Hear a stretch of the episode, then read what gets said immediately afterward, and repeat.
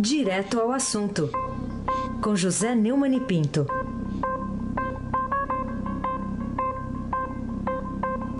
Oi, Neumani. Bom dia. Bom dia, Raíssa aqui. Oi. Bom dia, Carolina Ercolim. Bom dia. Bom dia, Almirante Nelson. Bom dia, Diego Henrique de Carvalho. Bom dia, família Bonfim, do Emanuel, da Alice da Isadora. Bom dia, Moacir Biasi. Bom dia, ouvinte da Rádio Eldorado. FM 107,3, Raíssa Abac, vírgula, o craque. Vamos começar falando de uma pessoa aqui, um, um homem preso desde abril, o ex-secretário da Saúde de Sérgio Cabral, no Rio, Sérgio Cortes, que aliás também é cortês, né? Porque ele atendeu o garotinho lá na prisão, então ele é uma pessoa que também pode ser chamado. Ele é, está fazendo questão de, Isso. mesmo solto, ir lá na cadeia atender-os. Isso, é. Além de cortes, ele é cortês. Mas ele foi solto por uma decisão do ministro Gilmar Mendes. E aí, foi feita a justiça? Era absolutamente necessário o estudo aí, Neumann? É, o Cortes foi beneficiado por uma extensão do habeas corpus dado em dezembro pelo mesmo Gilmar, deixa que eu solto Mendes, ao empresário do setor de saúde Miguel Skin. Ambos atuavam juntos, como se pode ver no e-mail enviado por Cortes a Skin em seus tempos de fraudes e roubalheiras e revelado durante as investigações que culminaram com a prisão dos dois. Né? Meu chapa, podemos passar pouco tempo na cadeia, mas nossas putarias têm que continuar. O Cortez Cortes acertou numa das previsões. Ele ficou dez meses preso e Skin nove meses. Aliás, como é que ele acertou, hein? Será que ele é bom profeta mesmo? Ou ele tinha, assim, alguma carta na manga, hein? Espera-se que não acerte na outra, escreveu Lauro Jardim, que deu a notícia no Globo. Aliás, no, no, no blog dele, na, na, no computador. Né? Na decisão, o Gilmar registra que os fundamentos dados para a prisão preventiva do Cortez Sérgio Cortes se revelam inidôneas, porque, segundo ele, não há indicação de elementos concretos nos os quais, no momento da decretação, fossem imediatamente incidentes a ponto de ensejar o decreto cautelar. O ministro determinou aquelas medidas de praxe, né? Proibição de manter contato com os demais investigados, proibição de deixar o país, entrega do passaporte em até 48 horas, acolhimento domiciliar no período noturno e no fim de semana. O, o Cortes confessou ao juiz Marcelo Bretas, da Lava Jato do Rio, que participou de um esquema de propinas de 300 milhões de reais na área da saúde. É pouco, ai. Uma das mais atingidas pela penúria que é, faz o Estado do Rio sofrer tanto. Ou seja, o ministro do Supremo, ele deu mais uma demonstração de que mais importa impor suas teimosias jurídicas, exibir para a sua, sua grande sabedoria, ser chamado de garantista, de legalista, do que a saúde pública a vida dos pobres. Carolina Ercolim. Demani, o novo advogado do ex-presidente Lula, o Sepúlveda Pertence, afirmou pertence ontem... a quem? Oi? Ele pertence a quem? Pertence a quem, não é? Aliás, o que rolou de memes na internet, né? Colocando o nome do pertence. Ele não se pertence mais. Ele não se pertence mais. Afirmou ontem que é possível que o ministro Edson Fachin, lá do Supremo, julgar o habeas corpus apresentado pela defesa à corte antes que o processo tenha sido esgotado nas instâncias inferiores. O ex-ministro do Supremo era a peça que faltava para livrar o ex-presidente da cadeia? Estou lendo aqui um blog do antagonista que está citando o Merval Pereira, que o Lula vai ser preso de qualquer jeito, agora, daqui a alguns meses, no fim do processo. E ele, Merval, que é muito bem informado lá no Supremo, acha muito difícil cancelada a questão da possibilidade de prender depois da segunda instância. No dia 30 de janeiro, o vice-presidente do Superior Tribunal de Justiça, Humberto Martins, rejeitou liminar ao Lula para barrar a execução da pena de 12 anos e um mês no âmbito da Operação Lava Jato. O mérito do habeas corpus vai ser avaliado pela quinta turma do SPJ, sob a dura relatoria do ministro Félix Fischer.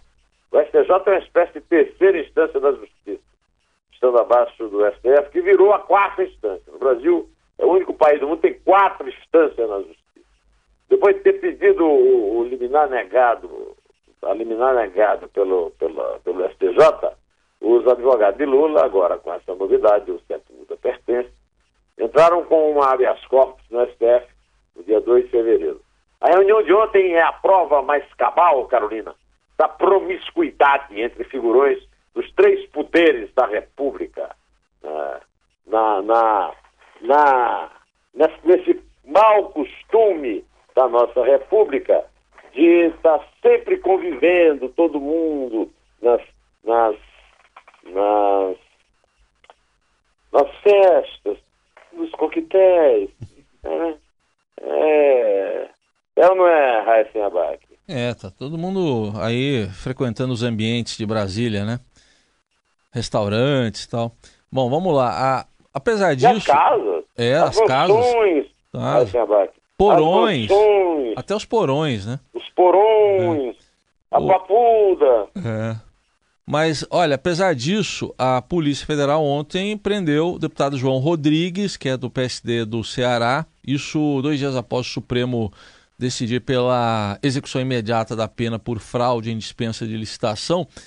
E, esse aí é um, bom sinal de um, de, sei lá, de um fim da impunidade ou só um, uma exceção à regra? O Heisen, o João Sem Braço Rodrigues é o terceiro ocupante de uma cadeira na Câmara, preso durante a atual legislatura. A, a casa, no entanto, ainda não adotou nenhuma medida contra os deputados, que não perderam o mandato, que não perderam mandato parlamentar, né? Além de Rodrigues, estão presos o Maluf o, e o Celso Jacó. Né? Ambos, o Celso Jacó, inclusive, frequentava a Câmara, né? Deixou de frequentar porque carregou queijo na cueca. É, em relação à situação do Maluf, o presidente da Câmara, Rodrigo Maia, disse que entendia que a cassação do mandato devia ser decidida pelo plenário da Casa, a exemplo do que ocorreu há três anos com o Natan Donaton, que era o, o, o outro que também perdeu é, a liberdade, mas não perdeu o mandato. Agora já está solto aí, né? Então, é, foi o primeiro parlamentar preso no exercício do mandato na história, né? Agora, nessa quinta-feira, né, ontem, né, o Maia recuou e afirmou que, para não desrespeitar a decisão do Supremo, ia levar o caso para a mesa diretora decidir. É, a Constituição estabelece, o Carolina, que o deputado ou senador que sofreu condenação criminal com sentença transitada em julgado perde o cargo. Né? A previsão constitucional é de que a perda do mandato deve ser aprovada por maioria absoluta, na 50% mais um na Casa Legislativa. Né? Para a primeira turma do Supremo, que decidiu pela cassação do Maluf, no entanto, a perda do mandato deveria ser efeito natural da condenação criminal. É lógico, né? Tem necessidade de consultar os demais parlamentares. Né? Voltando ao caso do João Sembraço Rodrigues, ele não zera a esquerda, né? só que ele não zerou a conta da impunidade dos conforos no Supremo contra a atuação exemplar da primeira instância no caso da Lava Jato. Continua 144 condenados em primeira instância a zero com foro privilegiado do Supremo. Só para você ter uma ideia de como a figura é tosca, ouça o, o que essa figura gravou ontem cedo, antes de ser preso pela Polícia Federal. Com a palavra, o deputado João Rodrigues, do PSD de Santa Catarina, Almirante Nelson. Olá, meus amigos, bom dia a todos. É, quero comunicar a todos de que saí de Orlando, é, Estados Unidos, juntamente com a minha família. É, o meu destino seria Campinas, São Paulo. Nós mudamos as passagens para vir por Assunção, no Paraguai. Por que, que mudamos?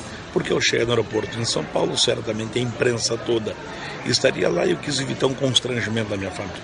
Por isso, descemos em Assunção para amanhã de manhã fazer o deslocamento de carro até Chapecó, onde sexta-feira, conforme já havia anunciado, estaria me apresentando à Polícia Federal para início de cumprimento de pena, já que tinha um mandato de prisão em andamento. Chegando aqui, a Polícia Federal, cumprindo seu papel, já me abordou tão logo descido o voo e automaticamente já conversamos e já encaminhamos o que é necessário ser encaminhado. Então vou iniciar o cumprimento de pena já amanhã e meus advogados vão trabalhar para reverter o caso. Até porque meu caso não tem dano, não tem desvio de dinheiro, não tem rombo. A pergunta que eu faço, qual é o valor do desvio? Não tem valor nenhum. Mas muito bem, a justiça é para todos, ela precisa ser cumprida. Muito obrigado pelo apoio de todos, pela solidariedade. Vamos à luta, vamos cumprir nossa missão. Cumprir aquilo que a lei determina. Um abraço, bom dia a todos vocês. É, abugento dele. Ele está preso por um crime menor. Mas a ameaça de prescrição na segunda-feira, agora, no pleno carnaval, não lhe foi favorável, como foi a Jucá, e ele está preso. Aí está solto. Os chefões partidários da gestão pública estão livres, leves, soltinhos Inácios da Silva, né? Palitando os dentes nos cafezinhos do Congresso, paparicado por bajuladores, entrevistados, dando informações aos repórteres, etc. Carolina Ercolim. É isso aí. Aliás, o, o, o presidente do Tribunal Superior Eleitoral, o Luiz Fux, ministro Luiz Fux, disse ontem que vai conversar com seus colegas do colegiado sobre as brechas da lei da ficha limpa, que permitem candidaturas de condenados na segunda instância. Mas ele não tinha dito na posse, aliás, bem firmemente, claramente, né, que ficha suja não participaria da eleição? O que fez mudar tão rápido essa ideia dele? É assim que a banda toca lá no judiciário, viu, Carolina? Ontem mesmo, durante o café da manhã com o jornalista, o Fux voltou a defender a tese de que político ficha suja não pode nem fazer registro da candidatura. Mas, em meio à controvérsia com a pretensão do Lula de voltar ao Palácio, Fux também afirmou, sem citar casos concretos, e quer debater com os demais ministros a possibilidade de liminares concedidas por diversas instâncias judiciais permitirem o registro de candidaturas. Ficha suja está fora do jogo democrático, ele disse, né? Agora já disse assim, vamos avaliar com os colegas do tribunal se essa praxe das liminares vai ser entendida também sob esse ângulo, se as liminares são de segunda instância ou são liminares que não têm mais o, o condão de suspender. Né? Ou seja, enrolou. No judiciário é assim, aquela velha história que vale a palavra o fio do bigode, não vale já nem para os sem bigode, como é o caso da presidente Carmen Lúcia, Carolina Ercolim. Muito bem. Ô Neumann, é, é, vamos falar aqui do ex-ministro Palocci, Antônio Palocci, dos governos Lula e Dilma. Ele pediu ao Tribunal Regional Federal da Quarta Região para ser interrogado de novo lá na Lava Jato. Por que isso? Porque ele já não disse que tinha lá para contar? Ô, oh, Raíssa, ele tá doido para falar. Tá doido para delatar. É um delator nato, Palocci. A defesa de Palocci afirma que ele quer cooperar na elucidação dos fatos criminosos. A cooperação espontânea, ainda que nessa fase, pode ser relevante, segundo a, a defesa, pois eliminará qualquer tipo de dúvida sobre a tese acusatória e viabilizará que a síntese decisória.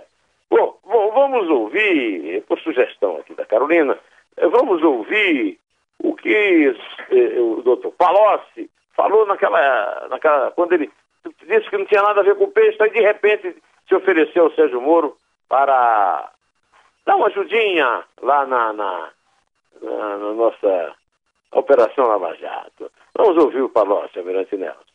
Fico à sua disposição hoje e em outros momentos, que todos os nomes e situações que eu não que eu optei por não falar aqui por sensibilidade da informação estão à sua disposição o dia que o senhor quiser. Se o senhor tiver com a agenda muito ocupada, a pessoa que o senhor determinar eu imediatamente apresento todos esses fatos com nomes, endereços, operações realizadas e coisas que vão ser certamente do interesse da Lava Jato, que realiza uma investigação de importância e acredito que posso dar um caminho, talvez que ele vai lhe dar mais um ano de trabalho, mas é, é um trabalho que faz bem ao Brasil. Olha, mas como ele é compreensível. O Palocci está doidinho para fazer uma donação premiada, mas o MPF está regateando, viu? Será porque teme que ele pretenda ganhar tempo, enrolar com essa conversa mole, ou sem informação, sem documento, ou porque tem muita gente aí graúda na política e na produção, na economia, ameaçada pelo que ele tem a contar? A ver, Carolina Cunha, a ver. O MPF está regateando, é isso? É, regateando. Regateando, tá certo. Bom, e acordo... uma regata na Baía da Guanabara, é... de plástico e material orgânico. Bom, em acordo com o Supremo Tribunal Federal, o presidente da Câmara, é, o Rodrigo Maia, marcou para março a votação de projeto que regulamenta o recebimento de auxílio moradia para a autoridade dos três poderes. Será que ele vai conseguir mesmo? É o que veremos, pago para ver. O relator da proposta na casa é o deputado Rubens Bueno, que eu conheço muito bem, é comunista do PPS lá da, da do Paraná. Né? anunciou que vai propor acabar com o pagamento de benefícios para juízes e membros do Ministério Público que tiverem domicílio de trabalho fixo. A regulamentação vai ser votada aí por meio de um projeto que regulamenta a aplicação do teto remuneratório vigente no país, que hoje é de 33.700, que é o salário do ministro do STF. É o que se anuncia. Até hoje, as corporações empurraram quaisquer limites com a barriga. e os penduricalhos só aumentam em número e valor. Vamos esperar sem abate. Ô Neumann, ontem eu ah, medi um debate aqui na TV Estadão, daqui a pouco a gente vai ter até uma entrevista com um dos participantes, que é o secretário aí de Previdência, o Marcelo Caetano, e ele falou lá que o rombo previdenciário cresceu 40 bilhões, alcançou 268 bilhões, valor suficiente para comprar a Petrobras. E aí, o que, que, você diz disso? É, ele disse exatamente, você sabe disso que você estava lá, né? Que o buraco de um ano na Previdência equivale ao valor da Petrobras o valor da empresa deve estar por aí, se não for mais baixo que isso. Na verdade, o valor da, da, da Petrobras na Bolsa, no dia que ele fez a declaração, ou seja, ontem, era, segundo o Estadão levantou, uh, eh, 258 bilhões. Né? Bom, o problema existe, a, o déficit da Previdência é grave mesmo, mas falta ao governo credibilidade de que realmente vai combater o privilégio dos políticos e burocratas o que tem impedido conseguir os votos necessários para emendar a Constituição e aliviar as contas. Não está fácil aprovar, não, Carolina Herculin. Você sabe disso. É isso aí. Bom, a gente ainda tem mais um assunto que a gente fala dos dois dias antes do início do carnaval, né? Principal evento turístico carioca. O governador do Rio de Janeiro, Luiz Fernando Pezão, do PM. Ixi, perdão, do MDB, anunciou ontem medidas para tentar conter a criminalidade no Estado. Que medidas são essas e será que elas amenizarão a tragédia carioca, Neumani? Olha, ontem eu ouvi o Pezão anunciando essas medidas na televisão, fiquei impressionado com a cara de pau do governador Fluminense. É, cospe na cara do povo, nada de efetivo, é, nada de prático, nada que possa amenizar a dor das famílias que perdem entes queridos. 12 crianças, em pouco menos de um ano, segundo revela aqui o UOL, morreram de balas perdidas por um Estado que também está perdido, que também não sabe o que faz nem o que tem a dizer. É o que eu chamo de mero lorotário. Como o nosso tempo já esgotou, eu vou pedir para o Almirante Nelson tocar um, um dos trevos canções mais lindos do Carnaval do Recife, que é o Madeira que Cupinon Roy, que o Capiba, o mestre Capiba, fez para a, o Madeira do Roseirinho. Olha aí, o, o, Carlinhos, você que pergunta tanto por nomes originais, esse grupo de frevo lá do Recife, esse bloco, né? É, é. é e o outro bloco é o bloco que está cantando a música, o, é o coro do Bloco da Saudade, Almirante Nelson.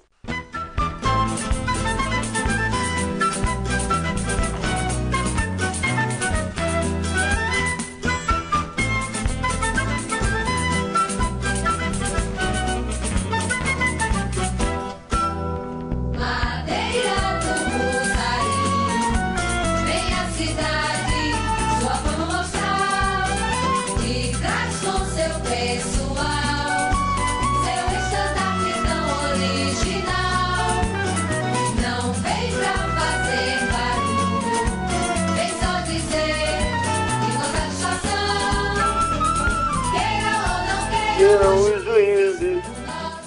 Logo é que foi o campeão. E ah. que beleza, pode contar, Carolina. Ah, já? Já.